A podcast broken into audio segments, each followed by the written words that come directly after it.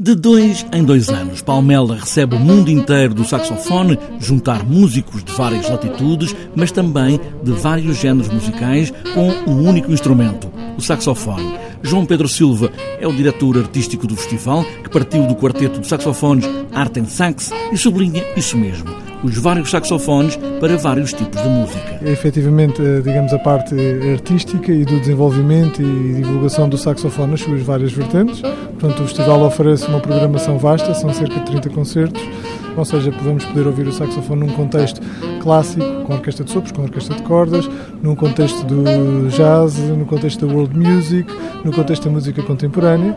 Um painel de convidados eh, prestigiados e grandes nomes do saxofone a nível mundial, um bocadinho dentro destas áreas todas. São dezenas de espetáculos para ver alguns dos melhores no saxofone, é com esse detalhe fundamental, todos são de entrada gratuita e tem sido essa a premissa do festival, uma ideia de paixão pelo instrumento. Todo o festival assenta um bocadinho nessa, nessa ideia de que é uh, criar este, este, este momento, este, digamos, este spot aqui em, em Portugal, uh, de dois em dois anos, onde, onde podemos uh, ver, experimentar e partilhar e aprender um bocadinho com tudo que tem a ver com a questão do saxofone.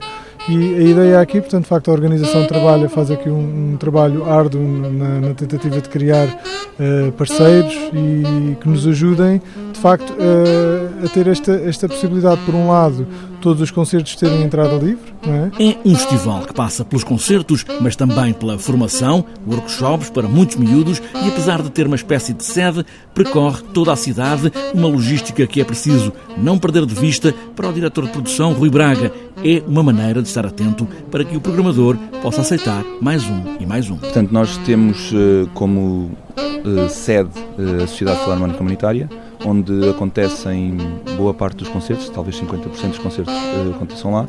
E depois temos uh, concertos no Cine Teatro São João, uh, na Casa Mãe Rota dos Vinhos da Península de Setúbal, onde acontecem os concertos da noite de jazz, nas igrejas de, da Misericórdia e na Igreja de Santiago, no Castelo, e, e na Biblioteca Municipal, Uh, onde, também, onde também vai haver alguns concertos à tarde e algumas conferências. E para o final da semana, para fechar o festival, também há na rua espetáculos de música no Largo São João, mas também com a companhia O Bando e o novo espetáculo de teatro Os Pássaros.